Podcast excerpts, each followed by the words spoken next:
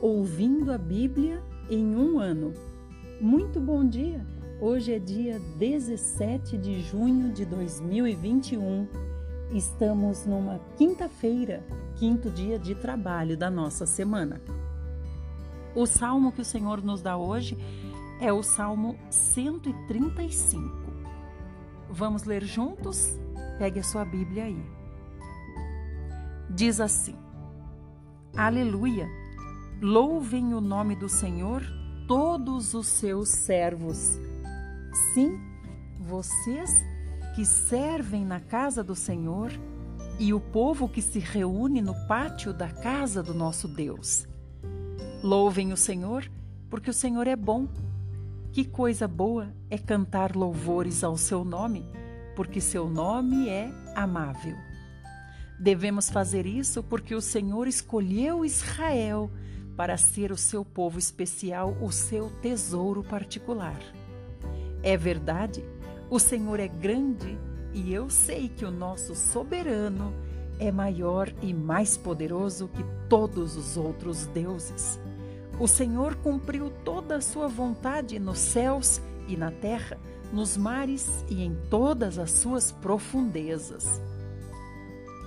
Ele traz as nuvens dos confins da terra cria os relâmpagos que acompanham a chuva e faz o vento sair de seus depósitos.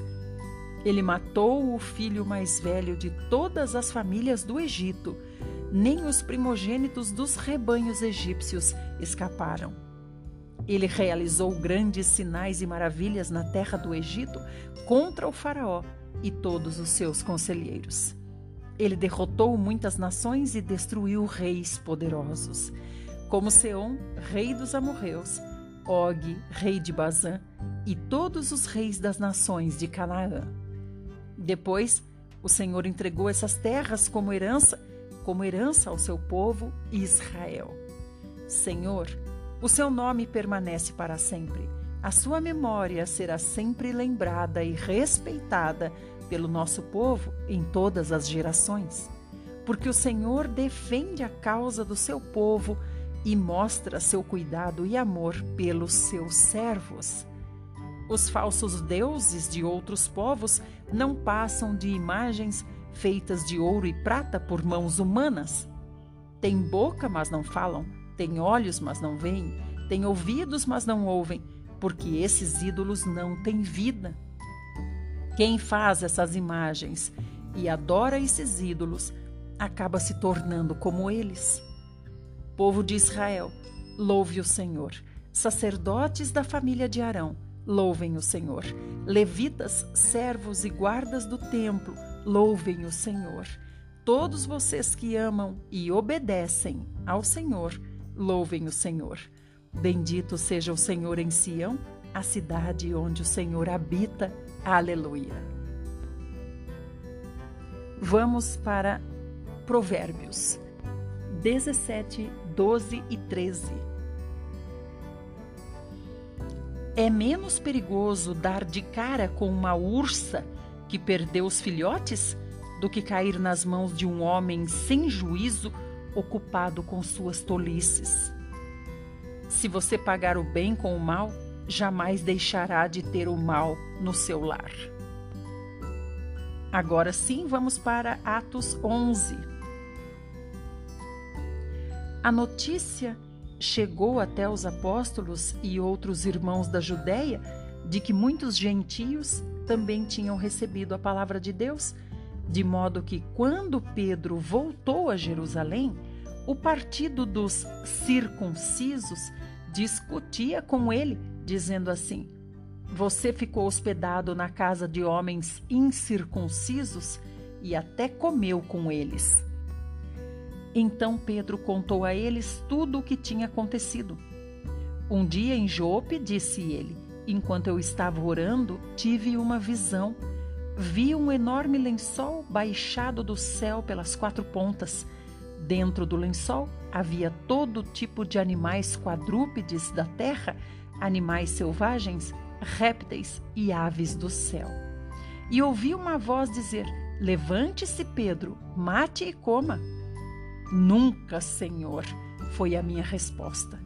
porque eu nunca comi nada impuro ou imundo segundo as nossas leis judaicas.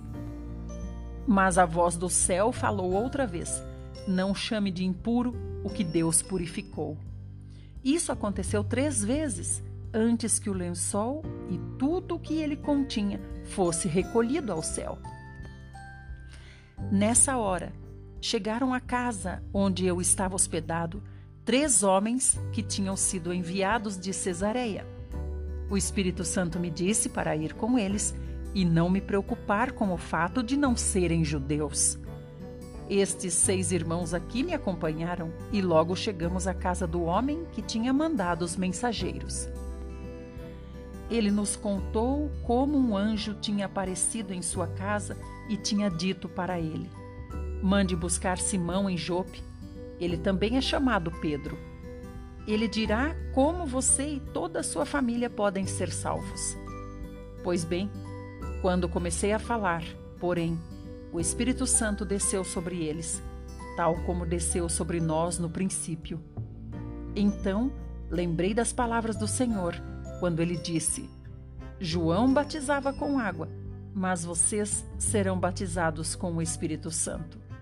E já que Deus deu a estes não-judeus o mesmo dom que concedeu a nós quando cremos no Senhor Jesus Cristo, quem era eu para discutir com Deus?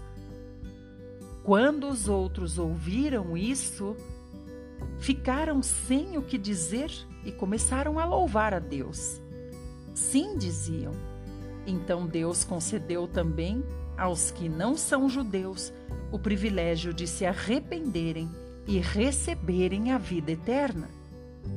Enquanto isso, os crentes que tinham sido dispersos de Jerusalém durante a perseguição, depois da morte de Estevão, viajaram até a Fenícia, Chipre e Antioquia, espalhando a boa nova, mas apenas aos judeus.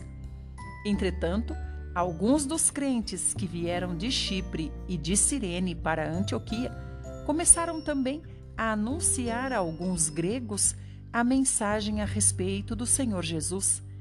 O poder do Senhor estava com eles, de modo que muitos creram e se converteram ao Senhor. Quando a igreja de Jerusalém soube o que tinha acontecido, enviou Barnabé a Antioquia. Quando ele chegou ali e viu as maravilhosas coisas que Deus estava fazendo, ficou cheio de ânimo e de alegria e animava os crentes a continuar firmes no Senhor. Barnabé era um homem bom, cheio do Espírito Santo e de fé. Como resultado, muitas pessoas se uniram ao Senhor. Então, Barnabé foi a Tarso em busca de Saulo quando o encontrou, levou o amigo para Antioquia. Assim, Barnabé e Paulo ficaram um ano inteiro reunindo-se com a igreja e ensinando um grande número de novos convertidos. Foi ali em Antioquia que os discípulos foram chamados de cristãos pela primeira vez. Durante esse tempo, chegaram a Antioquia alguns profetas vindos de Jerusalém. Um deles, chamado Ágabo, levantou-se numa das reuniões para profetizar pelo Espírito que uma grande fome estava para vir sobre o mundo romano. Isso de fato aconteceu durante o reinado de Cláudio. Então os discípulos resolveram mandar socorro aos irmãos da Judéia, cada um de acordo com as suas possibilidades. Eles entregaram seus donativos a Barnabé e Saulo para levarem aos presbíteros da igreja. Agora vamos para o primeiro livro de Reis.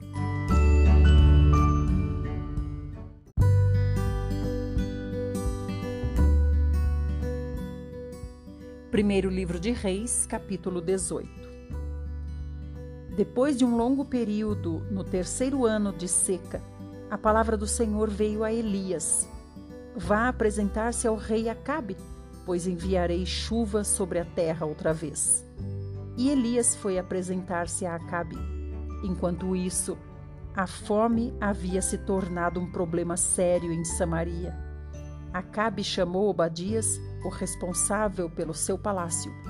Obadias era um dedicado seguidor do Senhor. Certa vez, quando a rainha Jezabel tentou matar todos os profetas do Senhor, Obadias escondeu cem deles em duas cavernas, cinquenta em cada uma, e os alimentou com pão e água. Acabe disse a Obadias: Precisamos procurar em cada rio e cada córrego do país para ver se conseguimos capim suficiente para salvar pelo menos alguns dos meus cavalos e mulas, para que eles não morram. Dividiram entre si o território que deviam percorrer. Acabe foi por um caminho e Obadias pelo outro. E assim fizeram, cada um foi sozinho para o seu lado. De repente, Obadias viu Elias, que vinha em sua direção. Imediatamente, Obadias reconheceu o profeta e se prostrou no chão diante dele. Realmente é o Senhor, meu senhor Elias? perguntou. Sim, sou eu, respondeu Elias. Agora vá dizer ao rei que eu estou aqui. Ó Senhor, perguntou Obadias, que mal eu fiz para que me mande ao rei e ele me mate? Tão certo como vive o Senhor, o seu Deus, o rei tem procurado o Senhor em cada nação e reino, de uma ponta a outra ponta, para ver se o encontra. E cada vez que afirmavam: Elias não está aqui, o rei Acabe obrigava o rei daquele país a jurar que era verdade o que dizia. E agora o Senhor me manda dizer ao meu senhor: vá dizer ao seu senhor: Elias está aqui. Mas no momento em que eu deixar o Senhor, não sei para onde o Espírito do Senhor vai levar o Senhor, e quando Acabe vier e não o encontrar, ele me matará. No entanto, toda a minha vida tenho sido seu servo e tenho adorado o Senhor. Ninguém contou ao Senhor a respeito do que fiz quando Jezabel tentava matar os profetas de Deus? Eu escondi cem dos profetas em duas cavernas e alimentei todos com pão e água. E agora o Senhor diz: Vá dizer ao seu senhor: Elias está aqui? Certamente ele me matará. Porém, Elias disse: Tão certo como vive o Senhor dos exércitos, a quem eu sirvo, hoje me apresentarei ao rei Acabe.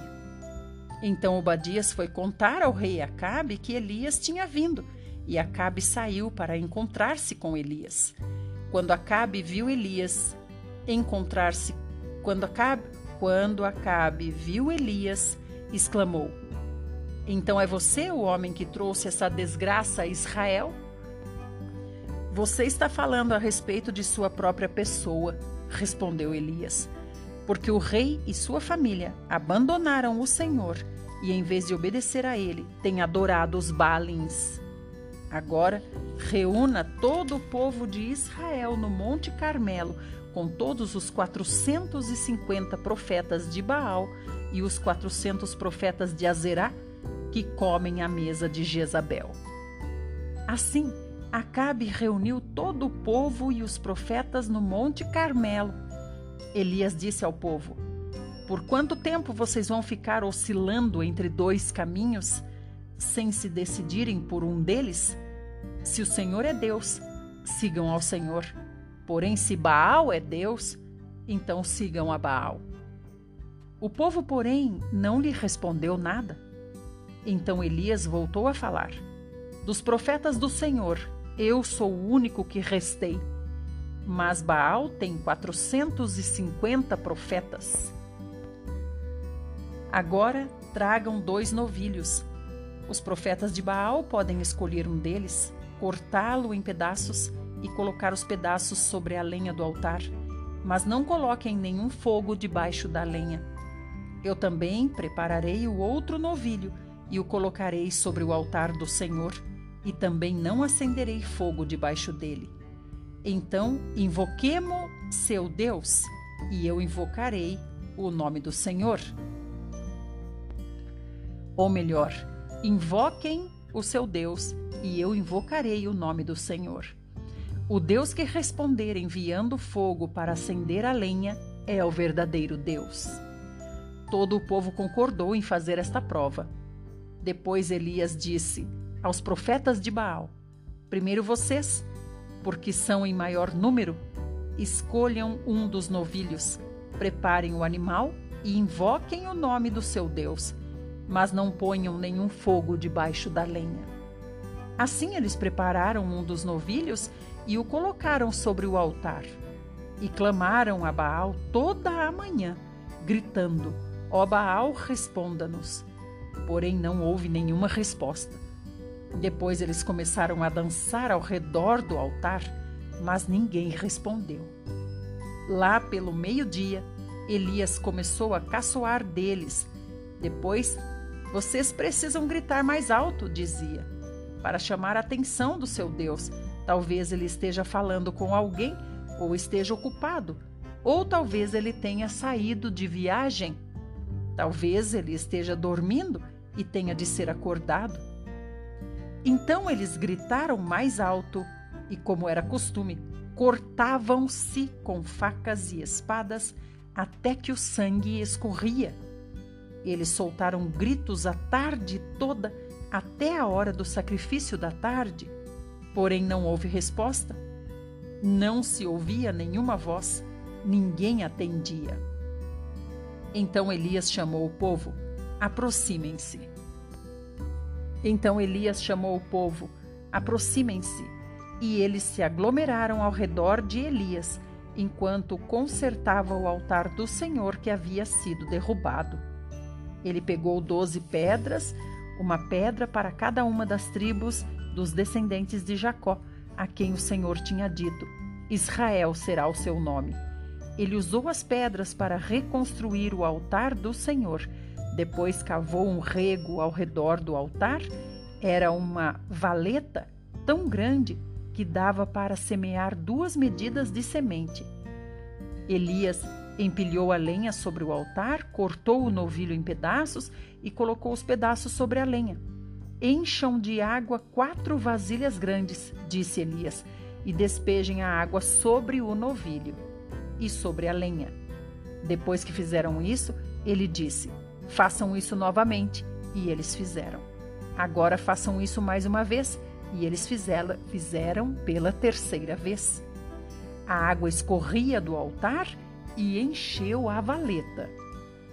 Na hora costumeira, para oferecer o sacrifício da tarde, o profeta Elias se pôs em pé à frente do altar e orou: Ó Senhor Deus de Abraão, de Isaque e de Israel, Prove hoje que o Senhor é o Deus de Israel e que eu sou seu servo. Prove que fiz tudo isso por sua ordem. Ó Senhor, responda-me, responda-me, para que este povo saiba que o Senhor é Deus, para que o coração deles se volte para o Senhor. Então, de repente, o fogo do Senhor desceu do céu e queimou totalmente o novilho, a lenha, as pedras, o chão e, inclusive, lambeu toda a água da valeta. Quando o povo viu isso, todos caíram com o rosto no chão, gritando: O Senhor é Deus, o Senhor é Deus. Então Elias ordenou: Agarrem os profetas de Baal, não deixem escapar nenhum deles. Assim eles agarraram todos eles, e Elias os fez descer ao córrego de Quizon e os matou ali. E Elias disse a Acabe: Vá comer e beber, pois estou ouvindo o barulho de chuva muito forte. Enquanto Acabe foi comer e beber, Elias subiu ao topo do Monte Carmelo e curvou o corpo até o chão com o rosto colocado entre os joelhos. Depois disse ao seu servo: Vá e olhe para o lado do mar. Ele foi e olhou. Não vi nada, disse ele. Por sete vezes Elias mandou: Volte para ver. Finalmente, na sétima vez, o servo exclamou: Vejo que sobe do mar uma nuvem pequena, do tamanho da mão de um homem. Então Elias disse: Vá depressa dizer a Acabe que pegue o seu carro e desça a montanha antes que a chuva o impeça. Dito e feito, o céu logo ficou escuro, com nuvens, e um forte vento trouxe uma grande tempestade Acabe partiu de carro para Jezreel. O poder do Senhor veio sobre Elias e ele apertou o cinto e correu à frente do carro de Acabe até a entrada da cidade de Jezreel.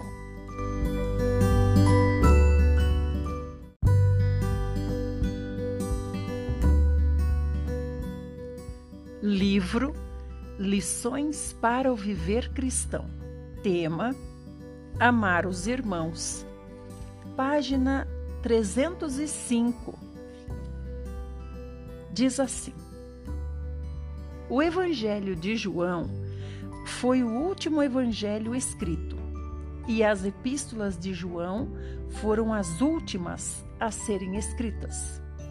Antes do Evangelho de João, há três outros evangelhos: Mateus, Marcos e Lucas, que falam de muitos atos e ensinamentos do Senhor Jesus.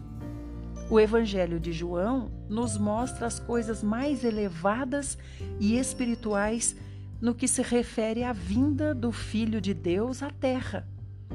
Ele nos diz claramente que tipo de pessoa pode receber a vida eterna afirma repetidamente que aqueles que creem têm a vida eterna. Fala muito de crer. A pessoa recebe a vida eterna quando crê. Esse é o tema e ênfase do Evangelho de João. Ele dá especial atenção a coisas que os outros não abordam. João 5,24 fala assim: Em verdade, em verdade vos digo quem ouve a minha palavra e crê naquele que me enviou, tem a vida eterna. Não entra em juízo, mas passou da morte para a vida. Em outras palavras, aqueles que ouvem e creem passaram da morte para a vida. Nesse aspecto, a porta do Evangelho é bem ampla. Quando olhamos as epístolas, vemos que Paulo, Pedro e os outros apóstolos também explicam a fé com bastante clareza. Eles nos mostram que todo cristão pode receber graça. Mas quando chegamos às últimas epístolas escritas por João, vemos uma mudança de ênfase. Enquanto as outras enfatizam muita fé do homem em Deus, as de João enfatizam um aspecto da conduta prática diante de Deus. Conduta prática diante de Deus. Elas falam de amor, essas epístolas. As outras dizem que aqueles que creem são justificados, são perdoados e são purificados. Os que creem no Senhor Jesus. Mas as de João dizem que é por intermédio do amor que a fé de uma pessoa deve ser evidenciada. Se perguntamos a alguém, como você sabe que você tem a vida eterna? Talvez ele responda assim: a palavra de Deus assim diz.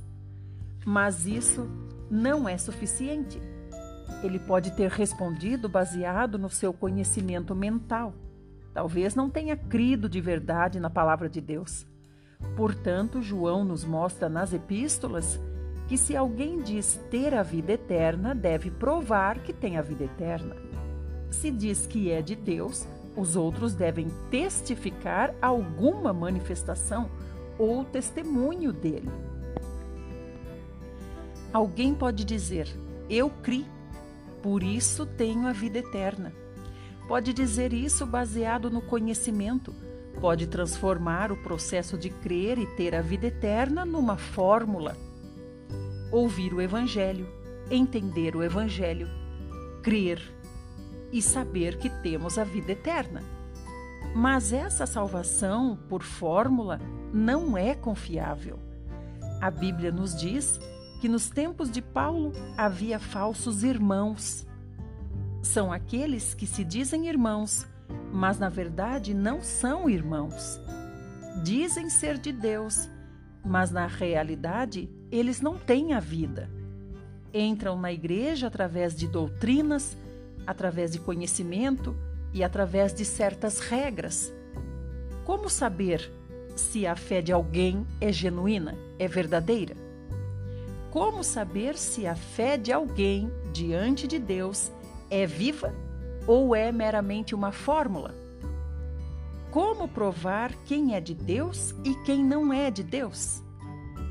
As epístolas de João resolvem esse problema, pois ele nos deu uma maneira de diferenciar os verdadeiros dos falsos irmãos e os que são nascidos de Deus dos que não são nascido de, nascidos de Deus. Então, a partir de agora, nós vamos ver como João faz isso. Muito obrigada por ouvir. Se você quer participar das lives onde são gravados esses áudios dos livros, é só você procurar por Watchman Nee no Instagram e todos os dias às 6 horas você pode estar lá conosco gravando esses áudios. Até lá!